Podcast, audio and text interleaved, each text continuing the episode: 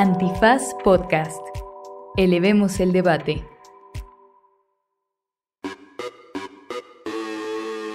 Buenos días, buenas tardes, buenas noches, bonita madrugada o cualquiera que sea el momento astral por el que está usted pasando. ¿De dónde vienes, Ixchel? Este, sí, de un momento hippie. Luego les contaré. Eh, en este episodio no estuvo con nosotros el queridísimo licenciado Bucles Miguel, porque anda de vacaciones en, En la las, vacación. en las islas del Pacífico, eh, completamente desconectado de los problemas de este país y de esta región. Pero en este episodio de Derecho Remix abordamos varios temas coyunturales y electorales, eh, iniciando por el método de selección de los candidatos y candidatas de oposición y el fracaso Que y no es piedra, papel y tijera. que ha sido, que no es piedra, papel o tijera. Y después de eso también hablamos sobre el caso Yotzinapa y los implicados, estos ocho militares que eh, tienen orden, bueno, que los detuvieron por el caso Yotzinapa. También hablamos del GIEI y mi monotema, evidentemente, como al presidente se le ocurrió el 30 de junio nombrar el Día de la Guardia Nacional. Y para seguir con la, con la conversación electoral, nos metimos de lleno a discutir qué está pasando en Guatemala. Les prometo, se los juro, que es interesantísimo lo que está pasando en Guatemala. El chisme está muy cabrón y el resultado de las próximas elecciones pueden determinar muchas cosas para nuestra región. Así que no, les, no le hagan el feo este, a nuestro vecino del sur. Lleguen hasta esa parte del episodio. Les prometo que les va a parecer interesante. Y como siempre, una buena sección de recomendaciones. Y no le hagan el feo porque no está el licenciado Bucles. También es divertido, aunque sin chistes de tíos. Sin chistes de tíos. Pero quédense en este, pues, Derecho Remix. Divulgación jurídica para quienes saben reír. Con Ixel Cisneros, Miguel Pulido y Andrés Torres Checa. Derecho Remix. A Derecho Remix.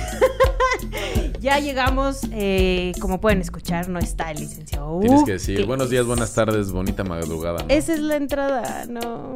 Eso ya lo dijimos para este momento. Este, sí. Sí, ¿no? bueno, y si no, pues buenos días y buenas tardes y bonita madrugada. ¿Qué tal? Ay, ay, creo que se desconectó mi. tu micro. este- Ah, no, tu audífono. Bueno, nada más Miguel no viene un día a cabina y yo ya empiezo a romper todas las cosas. Una disculpa. Mientras no te lo vayan a descontar de tu sueldo. Pues mira, uno como sea, pero la buna. Ah, Exacto, ¿qué va a comer, va a de comer? las croquetas del Oxxo? Oye, pues casi se va la chingada Twitter el fin de semana, ¿no? Sí, la verdad, yo un poco gustosa, la verdad. Ya me dio odio el hate que se tira ahí. O sea, yo soy de esas personas que odian Twitter pero siguen ahí, la verdad. Y yo sigo ahí, pero solo posteo cosas y me voy. No, yo, o sea, yo sí paso tiempo ahí y consumo información de ahí, pero la verdad es que también ya me quiero salir de ahí.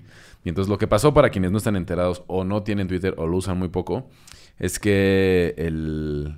¿Qué fue esto? ¿El sábado o el domingo? El, sábado.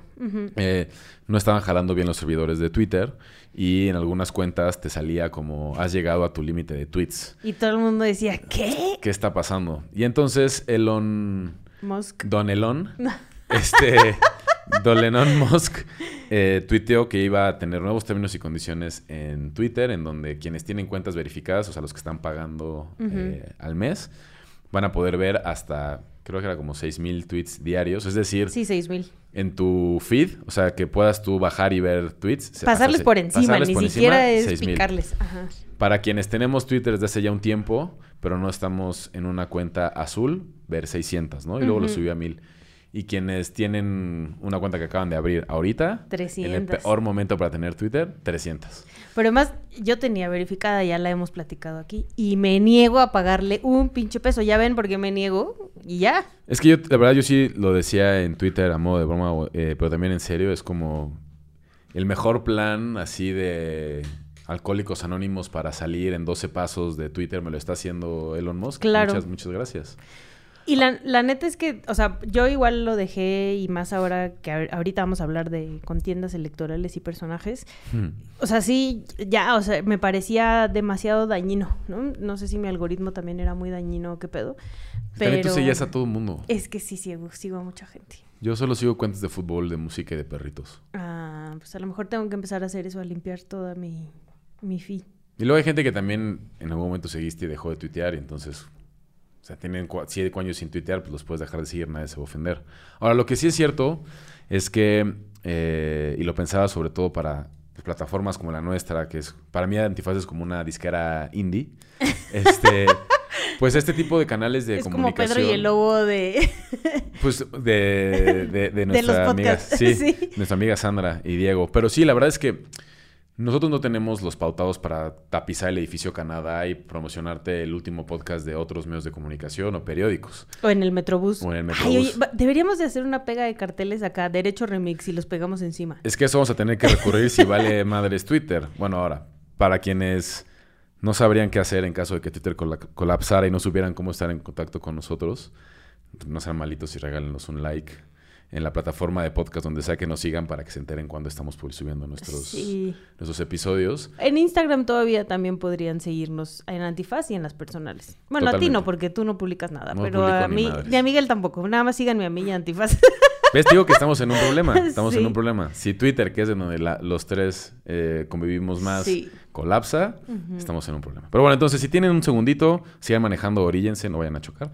Este, denle suscribir a donde sea que escuchan este podcast. Y por supuesto, toda la barra de contenidos de Antifaz, no nada más eh, Derecho Remix. que por cierto, es el momento para mandarle un saludo a Rafa, quien ven que les había dicho que estuve en la presentación de Calicho de su libro País sin Techo en El Sótano, no de mi casa, ya hablamos del tema, la librería de Miguel Ángel Quevedo. Y se me acercó un chico, Rafa, para decir que me escuchaba en Derecho Remix. Entonces, no quedé en mandarle un saludo, pero me parece bien bonito cada que alguien se me acerca y me dice que, Saludos a Rafa. que escucha Derecho Remix. Síganos escuchando. Yo quiero pensar que es Rafa Márquez, así que con eso me quedo. Con eso me llevo. Sí, que nos escucha Rafa Márquez. total. estaría bien, estaría bien. Siento... El otro día lo vi en un programa de televisión y la neta es súper sope para hablar y para... Pues Yo lo voy a invitar a hablar, lo voy a invitar a jugar fútbol con mis amigos los domingos. Cocinaba, cocinaba. Sí, sí, sí. Oye, pues mira, queremos evitar este tema, pero tenemos que entrar a él porque se adelantaron las campañas electorales. Sí. Y por, o sea, ya lo habíamos platicado un poquito, pero se adelantaron fraudulentamente, ¿no? O sea, haciendo como que no son campañas electorales porque irían en contra de la regulación electoral. Entonces están armando sus pre pre pre campañas solo para defender eh, su postura política, ¿no? Ya sea del tanto de la del no me gusta decirle cuarta transformación, del gobierno del presidente Andrés Manuel López Obrador como de la oposición. O sea, ambos lo están haciendo, ambas plataformas lo están haciendo, violando la ley. Que el otro día yo platicaba con un periodista francés y decía, es que eso en las democracias, así, o sea, sí funciona, estas, estas este, campañas previas donde entonces se decide quién va a ser el candidato, ¿no? O candidata. Pero el problema en México es que es ilegal. O sea, sí en la. Bueno, más en bien la ley sí contempla ese espacio que es hasta noviembre. O sea, no es ilegal hacer campaña, es ilegal empezar en el pinche verano, carnal. Exacto. Espérate a noviembre. O sea, no, aquí los tiempos son muy claros. Sí, la ley tiene, tiene el calendario electoral, es bastante claro, pero como lo hemos dicho en repetidas ocasiones en este espacio, la ley electoral es muy barroca y en realidad los partidos políticos se dedican a leer la letra chiquita y ver cómo violarla y entonces cuando se hace una reforma electoral está, está trabajando después de que se viola la ley, no antes o previendo que esto pueda ocurrir. Y lo que está más cabrón es que la oposición lleva no sé cuántas pinches marchas de no se toca al INE, yo defiendo al INE, el INE es lo más importante Y del país. tómala.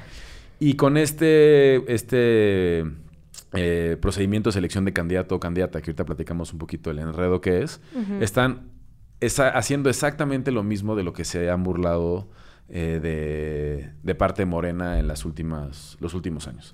Sí, o sea, siento que, que no quisieron quedarse atrás, porque también es verdad que si el candidato o candidata de Morena está desde aquí hasta noviembre, este, recorriendo todo el país, eh, los otros dijeron, no, bueno, pues el de nosotros o la de nosotros va a llegar este, con meses de tardanza de por sí, no tenemos un personaje fuerte, etcétera. Si por si nadie los quiere. Eh, exacto. Pero además de eso, la verdad, sí, sí siento que eh, esta necedad que tenían con el INE y defender y salir a marchar y bla, bla, bla, pues se rompe totalmente, ¿no? O sea, hay que ser congruentes y esto es, estamos violentando lo que supuestamente salimos a defender y a marchar, este, y no le buscaron otra opción más que la mismita que está haciendo Morena, que es, no es un precandidato, es realmente como eh, organizarnos por alianza. El abanderado de un eslogan que nos gusta a todos y no, no logramos decidir cuándo empezar a trabajar por él. No, pero a mí sí, o sea, a mí me hubiera gustado de una oposición que realmente se asume defensora de las instituciones democráticas haberse esperado hasta noviembre y haber peleado un posible caso en contra de Morena y entonces sí que un tribunal pudiera echar para atrás una, una candidatura ilegal como cualquiera de los candidatos de Morena. Pero ahora, haciendo lo mismo, pues... Ya nos... No, pero además, nos van a quedar que el INE se va a echar ese tiro después de cómo está? No, por supuesto que no, pero si tuviera el respaldo de los demás partidos, Eso sí. pero lo que queda claro es que nomás lo andaban usando. Ahora, ¿cuál es el método? Ya habíamos platicado un poco de cuál era el método de, de Morena. Ahora, el método de la oposición además sí parece una calca del de Morena. Entonces es como todavía más chafa. Es más chafa porque además al principio habían armado supuestamente este así colegiado, ¿no? De incluso personas, personajes que habían empujado este la creación del INE como Sergio Aguayo, ¿no? O, algunos que fueron que estuvieron en el INE, ¿no? Como, Arturo Sánchez. Ajá, como Arturo Sánchez o Leonardo, ay, no me acuerdo cómo se llama el otro, pero bueno, este varios así, y al final terminan sacando las mismas reglas como copiadas de lo que sacó Morena e incluso esta gente se baja porque dicen pues nos están utilizando como para decir que su proceso es distinto cuando realmente es igual. Que en realidad, a ver, sí tienen un reto muy grande porque tienes a tres partidos políticos que están luchando por sobrevivir, a diferencia de Morena, que está ella sola de alguna manera, eh, intentando ponerse de acuerdo de quién va a ser el candidato que los una a todos con experiencias tan malas como las que tuvo el PRD ahora en el Estado de México y Coahuila, donde estuvo a nada de perder el registro. Bueno, en, el Estado de México no lo perdió, pero en Coahuila me parece que sí lo perdió. Triste lo del PRD. Entonces, la manera es que, bueno, nosotros estamos grabando este episodio el lunes 7 de julio. Entonces, el día de mañana, 4 de julio, en el cumpleaños de Estados Unidos. ¿Qué dije yo? Cuatro. Ah, perdón. Total que es tres, lunes. Hoy es 3 de julio. perdón. Y mañana es 4 de julio, cumpleaños de Estados Unidos. Y ese día es el día que va a iniciar el registro de los candidatos, de los ciudadanos que quieran participar. Se tienen que registrar ante una comisión. Después se van a publicar los resultados de estos registros. Y después las personas seleccionadas tienen que buscar firmas eh, entre militantes, simpatizantes o integrantes de la sociedad civil. Se validan estas firmas y así termina la etapa 1. La etapa 2 inicia con esos candidatos que cumplieron los requisitos de la etapa 1 o candidatas en una serie de foros eh, donde van a discutir como cuál es su visión sobre México y cómo... No propuestas, porque eso es ir en contra de la regulación. Una cosa de tarot, así, del futuro, etcétera. Eh, al mismo tiempo que, y aquí es donde se parece mucho al de Morena, va a haber encuestas que van a ir midiendo cuál de estas personas es la más popular.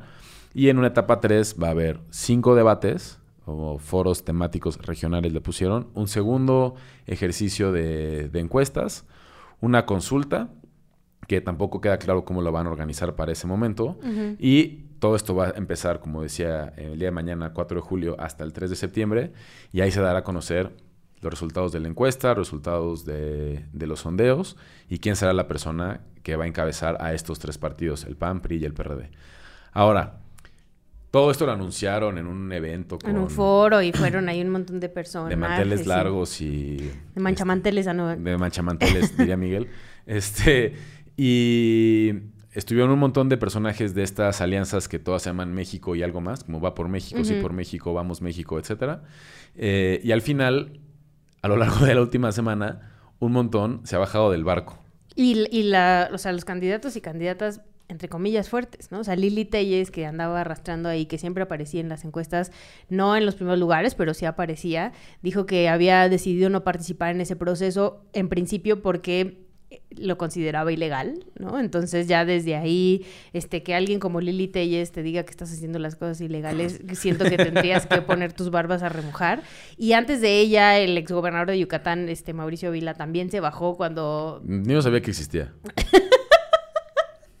Pero sí creo que para los panistas era Supongo que Yucatán es gobernado por alguien, pero no sabía que era esa persona. O sea, no quiero que piensen que no sabía que existía un gobernador de Yucatán, solamente no sabía que era él. Sí, sí, sí, sí, como muy vinculado al empresariado, ¿no? Entonces, para ciertos personas, o sea, como para cierto mundo sí era un personaje importante. Este, Enrique la Madrid también se bajó, ¿no? Entonces ya no vamos a poder adoptar un niño, ¿no? Ya no vamos a poder O adoptar sea, su un gran niño. propuesta era como adopta un mexicano. Ajá. Ya no puedes. Ya no, ya no. Pero este mm, lo que yo siento, bueno, por ejemplo, Claudia Ruiz Macié también se bajó, que, que Mm. acá leí, leía hace dos episodios el su tweet de la, la presidenta sí será Claudia, pero Claudia la buena, Claudia Ruiz Macié. A mí, la neta, me suena a que se bajaron, pero van a tratar de fracturar al PRI. Y entonces van a querer salir como candidatos desde otra trinchera. Bueno, y del PRI se sabe porque, Sí. Al nadie quiere alito. Entonces el que está ahí en estas alianzas es alito. claro, y además, bueno, Claudia, recordemos, fue dirigente nacional del PRI y también con Osorio Chong, que también estuvo como en esos altos niveles de la esfera priista, han amagado con abandonar eh, el PRI. Entonces, quizás por ahí, como chido el candidato de alianza, pero el PRI es el PRI y no. Y el PRI no es alito y va a irse por Sí. otro. Interrumpimos este podcast para informarles que, mientras grabamos este episodio, Claudia Ruiz Massieu, Osirio Chong y hartos priistas más acaban de anunciar que se bajan del PRI para crear un nuevo movimiento con un nombre muy original: Congruencia México. Hasta aquí mi reporte. Continuamos con nuestra programación original. También se salió Germán Martínez, que yo no sabía que estaba, Que quería hacer. que estaba todavía como vivo políticamente hablando. este. ¿No ves que está Murat. ahí con Emilio en el Ah, Senado? andaban echando caldo, ¿verdad? Sí, sí, Con la que sí iba a ser presidenta, Con que va a ser sí, Xochitl. Con la que sí. Que ya, pero además Xochitl hizo su meeting el fin de semana y fueron como 20 personas con un cartelito ahí que decía Xochitl, presidenta. Ájales. Ajá. Pobrecita. Sí, la No, verdad y es estuvo ahí Emilio y Germán y ahí. No estaban, pero eh, no sé si viste otra foto donde sí está con Vicente Fox y con No, pero yo Claudio digo que X. de aquella noche en el Senado a lo mejor ya nada más quedan recuerdos. De aquellos arrumacos. sí, no, muy poquitas personas. Y también a Xochitl, ahora vol- que eh, volvemos a Twitter, ¿no? Este, se vino una, pues sí, contienda tremenda en contra de Xochitl por un cartón donde se burlan de sus orígenes indígenas, ¿no? Este, el Fisgón, ¿no? El fisgón, ajá. Eh, también conocido como Rafael Barajas. Exacto. Oye, es muy extraño cómo hay un fenómeno de los moneros de la jornada, como líderes de opinión de la 4T. Triste. ¿no? O sea, a mí nunca me han caído muy bien, la verdad, pero sí es cabrón la- el reconocimiento social que tienen. Sin duda. Y la manera que tienen de poner temas sobre la mesa de manera política y también como de alguna manera avalar a figuras dentro de la 4T como ya salí en el programa de televisión con los moneros de la jornada y entonces ahora tengo como cierta relevancia. Eh, y bueno, este cartón que, de- que publicó se parece más a los cartones que publica Paco Calderón en Reforma. Totalmente. Y que han que- sido muy criticados sido muy justo por, por eso, por discriminar, por etcétera, ¿no? Sí, y, y, o sea, incluso ya fotos de la infancia de Xochitl, ¿no? En Twitter, porque sí viene de una familia muy humilde, ¿no? Y este, y fotos de la infancia de Claudia, ¿no? Que no viene de una familia tan humilde. De Claudia Sheinbaum. Claudia Sheinbaum. Entonces, estas comparaciones, y yo la verdad es que si de por sí me chocan las campañas y más las precampañas, las pre pre pre pre campañas, es como, güey, de aquí al 2024 vamos a seguir con esto. Y imagínate que tienes que pagar para ver fútbol, o sea, solo tienes esto como gratis, entretenimiento gratuito, está terrible. Bueno, la verdad es que sí, se, o sea, sí tendría que ser algo que se convirtiera como en una suerte de hito jurídico, histórico, electoral en México, pero eso va a ser difícil que pase porque como mencionabas, el INE no se va a querer aventar al Esos round tiros, sí. de pelearse con cualquiera de las dos fuerzas políticas más importantes del país, pues se va a quedar solita y va a dejar de existir. Eh, pero sí es una... Es, da mucho coraje pensar que parte de las agendas que también ha logrado capitalizar a- o movilizar a sectores importantes de la sociedad civil ha sido justo la defensa de estas instituciones democráticas y que a estos partidos, no importa de qué bando sean, Cuando ya no les acomoda, bye. Sí, nomás te va a tocar, o sea, de verdad, si el INE hiciera su chamba hacia el final, pues los únicos candidatos que van a quedar vivos van a ser como Eduardo Verástegui y, o- y- y Noroña, o sea, entre Noroña y Eduardo Verástegui en la votación Sas. presidencial. Siento que el camarada Noroña yo votaría. Si me das esas dos opciones, siento que votaría por el camarada Noroña. Por lo menos me acuerdo en Seguridad Sin Guerra yendo ahí a, a no dejar pasar a los senadores en ese entonces del PAN y del PRI. A mí me tiene bloqueado el camarada Noroña. ¿Ah, sí? Creo que algún día ¿Qué le hiciste? No sé, me burlé de él en Twitter. Quizás el día que subió una foto en toalla, o sea, Híjoles, que tampoco no se ayuda, compañero. Creo que ese día eh, camarada Noroña bloqueó a mucha gente en redes sociales. Ya perdóname, Noroña, si Pero- llegas a escuchar esto. Sí.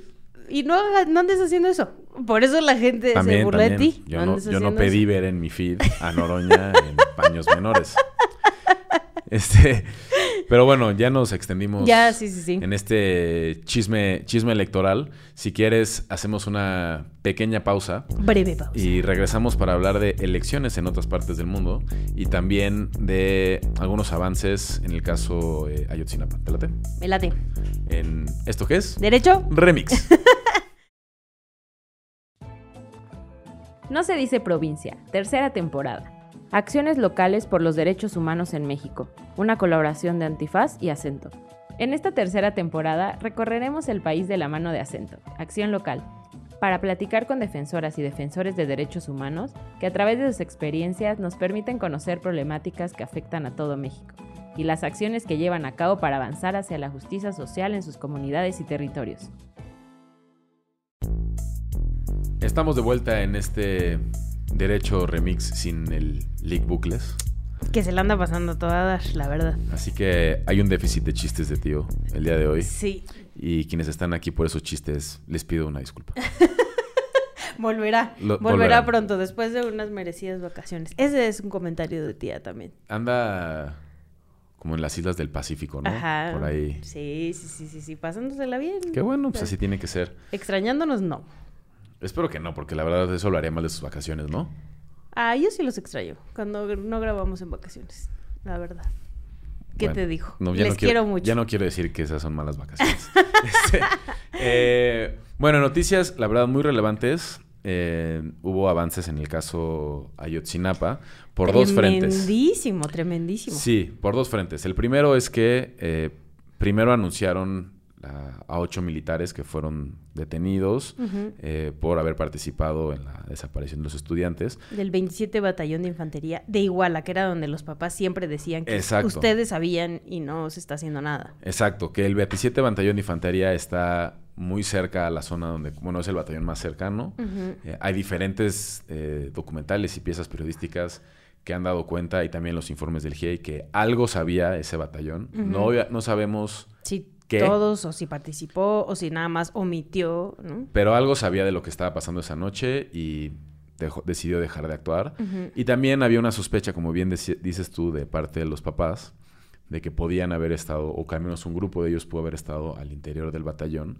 Eh, también Por un- lo de por un celular, ¿te acuerdas que está la última geolocalización de uno de los celulares de los chicos estaba ahí en el Correcto. batallón, ¿no? Y, y bueno, además históricamente este es el batallón que ha atormentado la zona, si recordamos los momentos de este episodio de la historia llamada La Guerra Sucia eh, y la guerrilla de Lucio Cabañas y Genaro Vázquez, con quienes se agarraban a chingadazos, eran con ese batallón. Exacto. Y la Escuela Normal de Ayotzinapa es heredera de esa lucha de Genaro Vázquez y de Lucio Cabañas. Entonces, si alguien entendía las dinámicas que había entre los estudiantes y el ejército, pues eran estos dos bandos, ¿no? Pero que además incluso esa noche, ¿no? Estas, estas narraciones de los normalistas, ¿no? Los que estaban en el hospital, que llega el ejército ahí, que hay uno de ellos que está este, muy herido y que no lo atienden. O sea, sí hay eh, pruebas de que habían participado, por lo menos en cuando ya estaban los estudiantes heridos y no hicieron nada, ¿no? O sea, y eso pues también tendría que traerles repercusiones.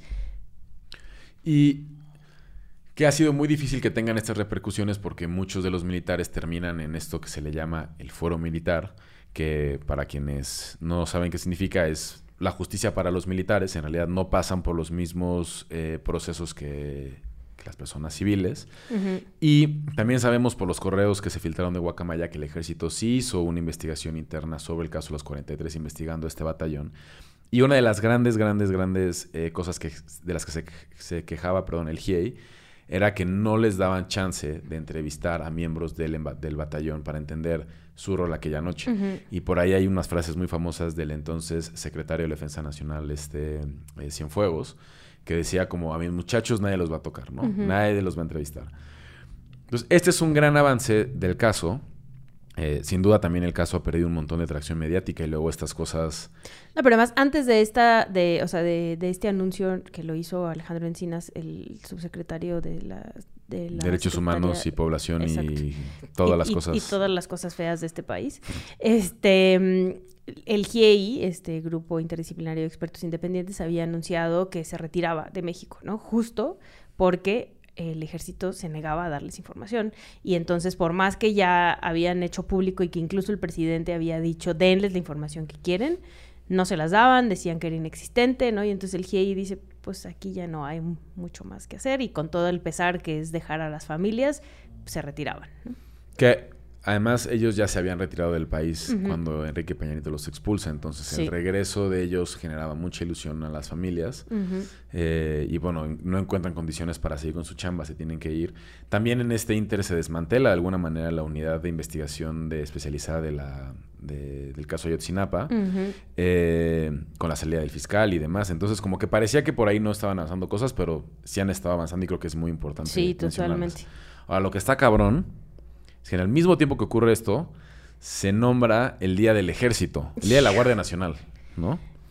Eh, que además... No me toques ese vals. O sea, son estas grandes contradicciones que tiene este gobierno. Sin duda, el ejército es como el gran elefante en el cuarto, que genera un montón de incomodidad. eh, y al mismo tiempo que tienes a un subsecretario de Estado eh, trabajando un montón para avanzar la justicia en el caso de violación a derechos humanos más emblemático de los últimos 25 años, eh, el gobierno decide que el 30 de junio va a ser el Día Nacional de la Guardia Nacional, el mismo día que ocurrió la masacre de Tlatlaya hace nueve años, en donde miembros del ejército mataron a unas personas y las hicieron, eh, hicieron todo un montaje para hacerlos ver como si fueran miembros del crimen organizado. O sea, hazme Pero además, el favor. no hay pinche necesidad. O sea, sí creo que esto ya lo hacen nada más por joder, porque. O sea, ¿tú estabas en la espera del Día de la Guardia Nacional? No. O sea, no es como que dijéramos, ay, Sí, sí como es que asueto. nos falta. No, no es cierto, no estaba esperando ese día. o sea, ese sería, de verdad, no, sé, el Día de los Héroes Caídos, ve tú a saber qué, pero jamás esperaría como el Día de la Guardia Nacional. Y en este día que para muchas personas es emblemático porque... em, con muchas evidencias, ¿no? Se pone sobre la mesa lo que hace el ejército en este país desde hace mucho, que es este desapariciones forzadas, ¿no? Este asesinatos extrajudiciales, etcétera. Entonces, qué necesidad de sacarlo este día, pero además qué necesidad de tener el Día de la Guardia Nacional. Sí, a mí me parece a escogerlo en este día, sí una cosa pues muy insultante para lo Sí. que ha sido ese caso en particular, que además ha sido muy difícil eh, avanzar con, o sea, con, con- con la justicia en este caso. O sea, son nueve años en donde el Centro PRO, que es de los que más ha eh, investigado este caso, no logra dar con todas las respuestas en relación a lo que ocurrió. A quienes sí les mandamos un saludo. Ah, por cierto. supuesto que sí, les mandamos un saludo. Ahora, ¿sabías tú que en México el 2 de julio es el Día Mundial de los OVNIs? Mm, No. Eso es más interesante que la Guardia Nacional. Pero habrá salido en el diario oficial de la Federación como este. No lo sé, pero seguramente Jaime Maussan sí lo festeja. Ah, bueno, seguro. Seguro. Yo tengo una amiga que trabaja con Jaime Maussan y dice que sí es así como lo ves en la tele. O sea, sí, no miente. Sí, sí se cree todas esas cosas. Sí, se, sí se lo cree. Sí se lo cree. Sí, sí, sí se lo cree. Que un día se lo van a llevar o que ya se lo llevaron o así, sí, sí. Yo me acuerdo que una vez vi un reportaje sobre su casa que está como en el bosque, ¿no? Ajá. Como metida dentro de una colina. Sí. Sí estaba padre. Sí. A lo mejor él sabe cosas que nosotros desconocemos. Y deberíamos de tener el día de los ovnis. Bueno, también, así como acaba de terminar el mes del Pride, en febrero es el 4 de febrero es el Día del Orgullo Zombie. Ese sí me gusta. Ese es como para ti. ¿Para mí? ¿Por qué? Porque te gustan esas películas Ah, esas pensé que porque series. me veía muy demacrado. O sea, ¿qué te pasa? También, no, pero no. No, Así, porque come cerebros humanos. No, ese es el día del, el día del orgullo zombie. Sí. Del orgullo zombie, El así orgullo zombie. Así como, güey, estoy orgulloso de ser un zombie. No manches. Bueno, ay, qué, qué aburrido ya todo lo que puede venir después de eso. Ya, sí, no, ya no. Que ya así del día de la bandera. Sí, no. El día, el día de la bandera comparado con Día del Orgullo Zombie, la verdad Sí, es que no, no, no, no, hay no, comparación no, en no, lo no, más no. mínimo. Pero bueno, sí. Y en España el 9 de marzo es el Día Mundial de la Tortilla de Patatas. Ok. Esas son las tres fechas que investigué para nuestro episodio del día de hoy. El, el Que dato siento que, son coctelero. más, que siento que son más relevantes que el Día de la Guardia Nacional. Ah, no, bueno, sin duda. La tortilla de patata por lo menos es deliciosa. La. Guardia Nacional, no. No lo sé. Eh, bueno, vamos a cambiar de tema. Sí, pero además tú nos tienes que dar una plática muy este, sesuda de lo que sucedió eh, y sigue sucediendo en Guatemala, porque hubo elecciones en Guatemala, además allá son dos rondas, no solo es una, y pues que les cayó la sorpresa, ¿no? Y ya no saben qué hacer con eso. Está muy cabrón porque, bueno, como, como saben y si no saben, aquí en, en Antifaz junto con la Corriente del Golfo produjimos un podcast sobre la historia reciente de Guatemala que se llama La Advertencia. Escúchenlo. Escúchenlo. Aunque lo narre Diego Luna, escúchenlo. Este, escúchenlo, escúchenlo. La investigación la hicimos con mucho cariño y más o menos intentamos recuperar los mejores eh, hitos. Y la verdad es que Guatemala ha tenido un montón de eventos en su historia reciente bien interesantes. Eh, desde enjuiciar a su propio genocida, meter a un presidente en funciones en la cárcel, desmantelar redes de corrupción de empresarios, narcotraficantes, etcétera. La Eh, creación de la CICI. la creación de es- la CICI, que fue como este experimento con Naciones Unidas para tener fiscales. Por ejemplo, el GIEI tiene mucho de eso, ¿no? Aunque el GIEI solamente estaba aquí para investigar Un el caso caso de Ayotzinapa. Ayotzinapa, la CICIG sí era una oficina con fiscales eh, internacionales que ayudaban a analistas y fiscales guatemaltecos a mejorar las investigaciones de casos de corrupción. Que es cuando te das cuenta que tu país no hay manera que hagan este tipo de investigaciones y por eso Guatemala hace esto, ¿no? O sea, aquí no va a pasar, ¿no? No se van a investigar estos casos de corrupción, entonces necesitamos ayuda y vienen este apoyo de, este, de Naciones Unidas. Entonces, como de 2010 a 2015, en Guatemala pasaban cosas que tú decías, ay cabrón, la Suiza de América Latina, o qué pedo. O sea, de verdad, casos muy importantes que yo hubiera querido los procesos de justicia transicional en Argentina o en Chile. La FEMOSP en México ni se diga, el GIEI puta ni, no, no, llegó a tan, no, no llegó tan lejos. Y en Guatemala sí estaba, ¿no? Poniendo en marcha un montón de cosas. Y después de eso vino como una suerte de ofensiva de las élites que habían sido investigadas porque eso ya no pasara. Entonces estamos hablando de los grandes empresarios, de, los, de las élites militares, de los políticos de toda la vida, y empezaron a desmantelar poco a poco esas instituciones, al grado que, y eso es un poco la historia que contamos en la advertencia, tienen que salir del país a diferentes partes del mundo un montón Porque de los están persiguiendo. ¿no? un montón de personas que trabajaron para llevar justicia a Guatemala. Entonces, hubo elecciones en Guatemala el 25 de junio, la primera ronda electoral, se presentaron eh, más de 15 candidatos, que es normal cuando tienes elecciones de primera vuelta, también pasa en Francia, se postulan como 10, 15 candidatos. Eh, y de ahí, como funcionan las segundas vueltas, es si no obtienes el 50% más uno de los votos, entonces todo se va a una segunda vuelta. Y como son tantos candidatos, es difícil que una sola persona obtenga ese 50% más uno. Eh, también es importante que votes por, incluso por los que no quieres. Digo, eh, incluso sabiendo que no vas a ganar votos por el partido al que le vas, porque eso determina diputaciones, etcétera. Y se pensaba que iba a quedar en primer lugar una señora que se llama Sandra Torres, que ya intentó ser presidenta dos veces, tres veces y no lo consiguió. Eh, y ella quedó en primer lugar y se esperaba que quedara en segundo lugar. Que era esposa de un expresidente. Ella fue esposa de un presidente, de Álvaro Colón.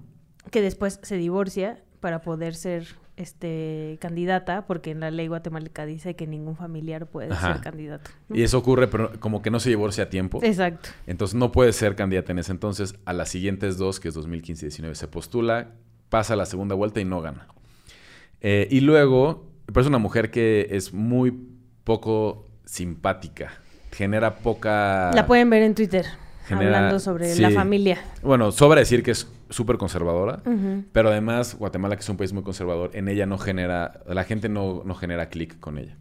Y en segundo lugar se esperaba que ganara eh, una candidata que se llama Suri Ríos, que es la hija del general y dictador y genocida Efraín Ríos Montt. Y ella sí ha defendido por completo el mandato de su padre, las políticas que se ejecuta- ejecutaron durante eh, los años que él gobernó y la Que Junta incluyó Militar matar a comunidades indígenas. que ¿no? incluyó ordenar la- el asesinato de la desaparición de la comunidad maya y Ujú. y logró arra- arrasar como con el 30% de los mayas y chiles de Guatemala en un genocidio espantoso, etc. y ella llegó como la gran favorita para O sea, era la mala y la más mala. La mala y la más mala, y además la más mala que Suri Ríos, era la, eh, la favorita de estas élites militares, empresariales, que son como las que te dan tu bendición para que puedas gobernar. Y pasó lo impensable. Se coló el único candidato que había como de centro izquierda en toda la boleta electoral, que es un señor que se llama, iba a decir un güey, este, que se llama... Un güey guatemalteco. Un güey guatemalteco que se llama Bernardo Arevalo. Bernardo Arevalo es hijo de un presidente guatemalteco de los años 50 y él es de un partido político que se llama Movimiento Semilla, que nace a partir de estos grandes casos de combate a la corrupción y la impunidad que se dan en 2015. Ujú. De repente Arevalo tuvo un montón de fuerza en los lugares urbanos, sobre todo en, en Ciudad de Guatemala, que es la capital del país, y le robó a los otros cinco candidatos que tenía encima el segundo puesto. Incluso en el. Ven que siempre les ando recomendando que escuchen el hilo, el podcast este de Radio Ambulante. En el episodio de Guatemala que se llama Una democracia al borde del precipicio, ni siquiera lo mencionan. No, es que O sea, ni siquiera hablan de él. Hablan de, de estas dos candidatas que dices, ¿no? Y cuentan como toda la historia, este, un poco el contexto que estás dando ahora. Y ni lo pelan. es que nadie lo tenía contemplado. O sea, en realidad era como entre estas dos señoras y por ahí otro más que pudiera colarse también cercano a la clase empresarial. Y la victoria de Arevalo agarró por sorpresa a propios y extraños. Y por eso ahora andan tratando de. Y entonces, bueno, como funciona esto es que esta semana que está transcurriendo ahorita, la, prim- la- la primera semana de julio, el, el IFE, o en el INE de allá, que se llama el Tribunal Superior Electoral, eh, determina, oficializa los resultados. ¿Quiénes son los que van a la siguiente Exacto, ronda? para poder empezar el periodo de campaña presidencial entre los dos primeros y el, me parece que es el 20 de agosto, votar El 20, al, sí. al nuevo presidente o presidenta de Guatemala. Y entonces, es que de verdad Guatemala es un país que siempre que dices, nah, no mames, pasa. este, Guatemala, ah, ya habíamos platicado aquí antes, la Suprema Corte está dividida en dos, entonces está la Corte de Constitucionalidad, ordena al Tribunal Superior revisar todas las actas. Voto por voto, casilla por casilla. Casi, no así, pero sí las, las sábanas que quedan como en las casillas que dicen en esta escuelita Ganó tal revisarlas todas para asegurar y perjurar que no había fraude, porque nadie se podía explicar que Bernardo pudiera ganar así. Y peor, porque Suri Ríos, que supuestamente iba a quedar segundo o primera, acabó sexta. Sí. Como sea, con 2%, ¿no? Nadie Nada. votó por ella. Eh, y fue muy fuerte para estas élites que veían en ella la continuidad de un proyecto que les da, les da impunidad. Claro.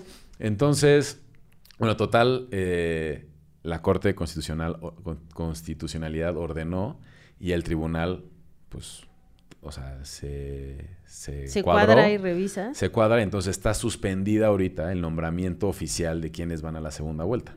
Ahora, se pone más cabrón eh, porque uno de los magistrados de la Corte de Constitucionalidad se llama eh, Roberto Molina.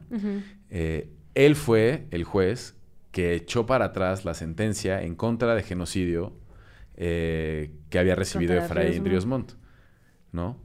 Obviamente cercana a la hija del general Claro. que hoy quiere ser presidenta y que está encabronada por no haber quedado en segundo lugar. Claro. Entonces, la cosa en Guatemala está de locos. Eh, les recomiendo... está bien padre que eh, yo, bueno, sigo mucho a, a un periodista em, que él es de Nicaragua realmente. Ahorita les estoy buscando su Twitter, ahorita les digo cómo es. Em, él empezó a mostrar los tweets de la gente que tomó fotos eh, de su casilla, ¿no? Entonces, en, en el Twitter, en Guatemala, la gente empezó a subir las fotos de estas sábanas de resultados como para mostrar que sí habían ganado, ¿no? Entonces, la propia gente defendiendo, este, pues sí, como esta parte eh, de, sí, pueden revisar lo que quieran, pero la realidad es esta, ¿no? O sea, ya lo vivimos y no vamos a dejar, digamos, que nos lo echen para atrás. Y además, algo que está muy complicado es que Movimiento Semilla, el, el partido político de Bernardo Arevalo, este que queda en segundo lugar, no tiene la infraestructura personal, o sea, de personal, de mano de, de obra talachera, como para tener eh, no sé, observadores en todas estas casillas que sí pudo haber tenido el partido UNE, que es el partido de Sandra Torres, o otros partidos. Entonces, estas fotos que sacan pues personas comunes y corrientes, Personas, decir sí. como, güey, Sí, yo sí, estuve ahí, yo era este, observadora ciudadana o era parte de otro partido político y te puedo decir, en mi casilla, ¿no? Ganó este partido, ganó este otro partido, no hay fraude, pero va a estar muy cabrón revertir la... O sea, yo siento que bueno, las inercias de estas élites guatemaltecas son muy perversas y... Y van a intentarlo por todos lados. Van intentando por todos lados, también ya al grado que se vuelve absurdo, o sea, si lo que quieres es que gane una persona, ya mejor dilo y o, evítate el show de la democracia, o sea, porque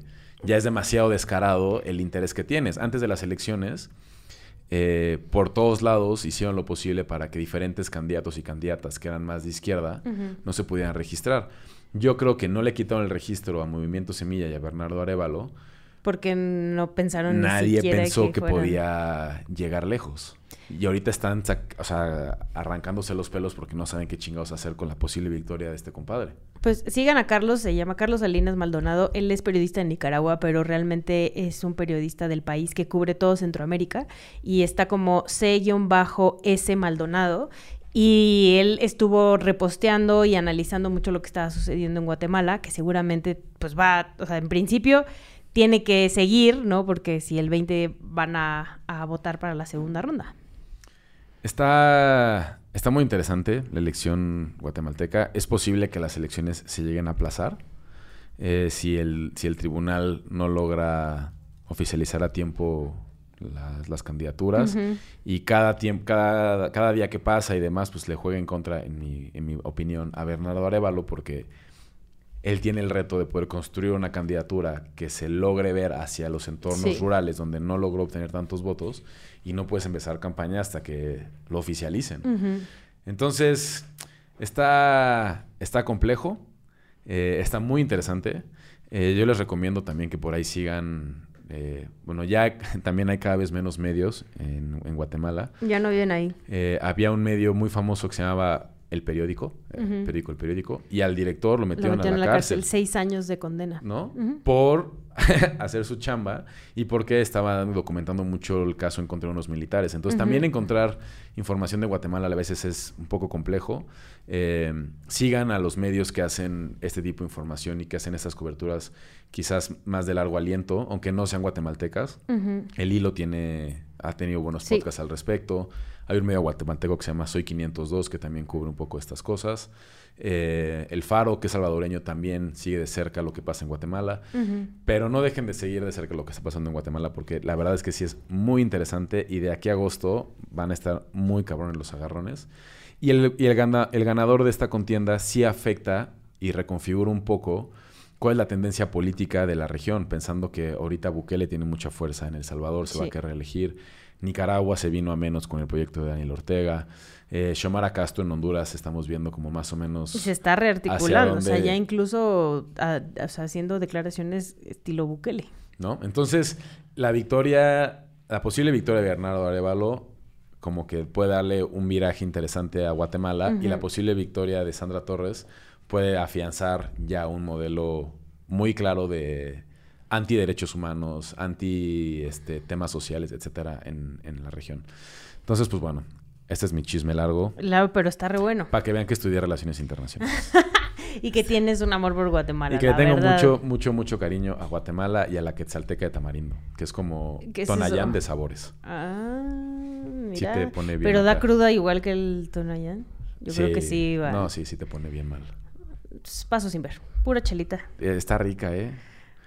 La Quetzalteca era una, un aguardiente muy popular. Y luego tuvieron esta idea brillante de hacerla de sabores. Y se super hipsterizó. Y entonces ahora tienes Quetzalteca de mango, de naranja, de limón, Bueno, pero de jamaica, de Tú y yo recientemente fuimos a una fiesta donde nos echamos unas paletas de hielo con gomitas y terminamos muy mal. Entonces, que se haya Pues sí. hipsterizado el asunto y que sepa rico, no quiere decir que a uno no le va a dar cruda como de tres días. Ah, yo no negué que te diera cruda, pero dije que estaba rico. Una Quetzalteca de Yo ya tamarindo no para caigo este en esas. Yo ya no caigo, no caigo. Pues muy bien. Pasamos a la... Pasamos a la recomendiza. Yo eh, digo, más allá de que yo conduzca ese programa, Ah, Porque soy la que menos habla. Más allá de que yo le vaya a la América, compre la nueva playera, ¿no? O sea, No, no compren la nueva playera de Pumas, por eso está re fea. Pero, además de eso, este... Vean el último episodio de Me Extranjeros, justo donde estuvo Carlos Salinas, pero también estuvo Diego Salazar de Perú. Carlos Salinas de Gortari. Carlos Salinas Maldonado, el Ah. corresponsal de Nicaragua que trabaja para el país. Eh, también estuvo Diego Salazar de Perú y Fidel Castro de Bolivia. Y hablaron... Entonces, ¿Cuál era el requisito? ¿Tener nombre de político pasado para poder estar en la mesa o qué? puede ser, puede ser, no lo había pensado de esa manera. Como había, perdón, es que está muy cagado. En 2018, estos son datos que se almacenan en mi cabeza y se quedan ahí para este tipo de momentos. En 2018 en Perú Ajá. había un candidato que se llamaba Hitler. Órale. Sí, y le ganó la contienda a un candidato que se llamaba Lenin. No. Sí, y entonces los eslogans de Hitler es yo soy el Hitler bueno. Y ganó, güey.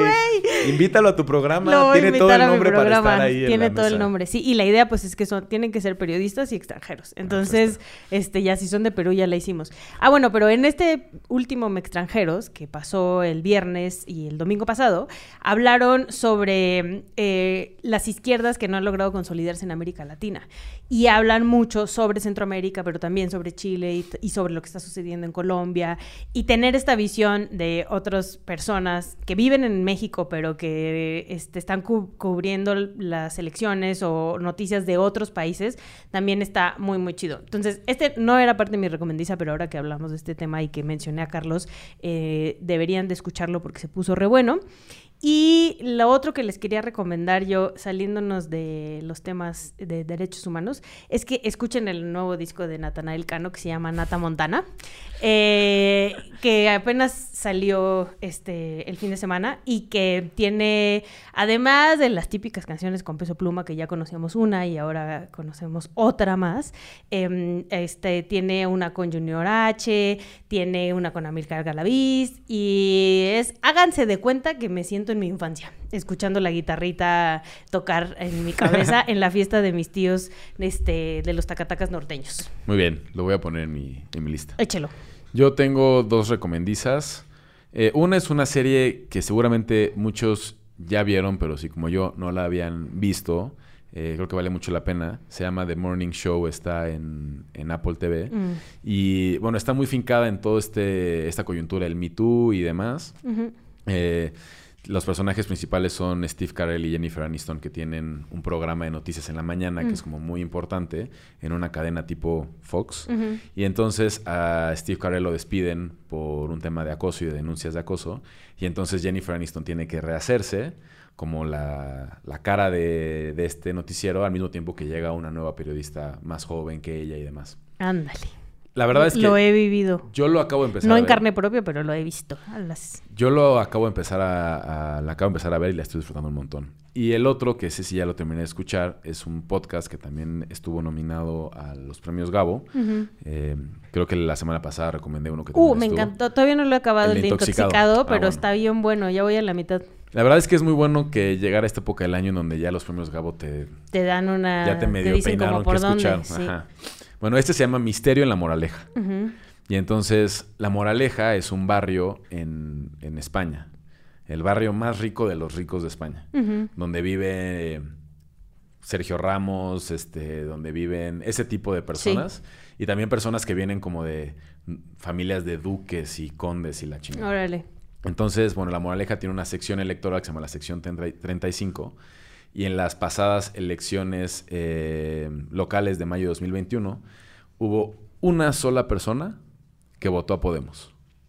De toda La Moraleja. Órale, Ajá. que es súper representativo. Ajá. Entonces, la periodista que... que Quiso hace- ver quién era. se pone a investigar qué chida quién idea. es esa persona que votó por Podemos. Entonces te da un recorrido por el barrio, el tipo de casas, el tipo de personas, quiénes piensan ellos que podría ser el votante de Podemos. Tienes a la... Es como, es como jugar adivina quién. Guau, qué ¿no? chingón. Entonces, este, Lo voy a entonces tienes así que si a la viuda resentida, eh, al hijo hippie, al empresario New Age, así. tienes así como a todo ese tipo de sospechosos y es como una película de estas de Knives Out Ajá. o de eh, serie de Agatha Christie. Ajá. Y está súper bien hecho, está muy divertido y la verdad te entrapa desde el principio. Se llama Misterio en la Moraleja. Ese sí es solo de Spotify, entonces solo lo encuentran En en, Spotify. en esa plataforma. Sí. Va. Pues ya no, nos vamos. Vamos a comer, ¿no? Vámonos a comer. Que aquí si comes después de las dos, eh, ya no hay sopa. Un saludo a Martín. Un saludo a Martín que se come la sopa. se sirve triple. No piensa en Buna. No, pero tú también dicen que los grandes comelones de aquí son Martín y tú. Pues sí, pero si él come primero que yo, ya no soy yo el gran comelón, ¿estás de acuerdo? Solo los lunes. bueno, vámonos en este episodio sin el licenciado Bucles, pero igual de divertido y de risas, que fue ¿Derecho? Revix. Divulgación jurídica para quienes saben reír. Con Ixel Cisneros, Miguel Pulido y Andrés Torres Checa. Derecho Remix.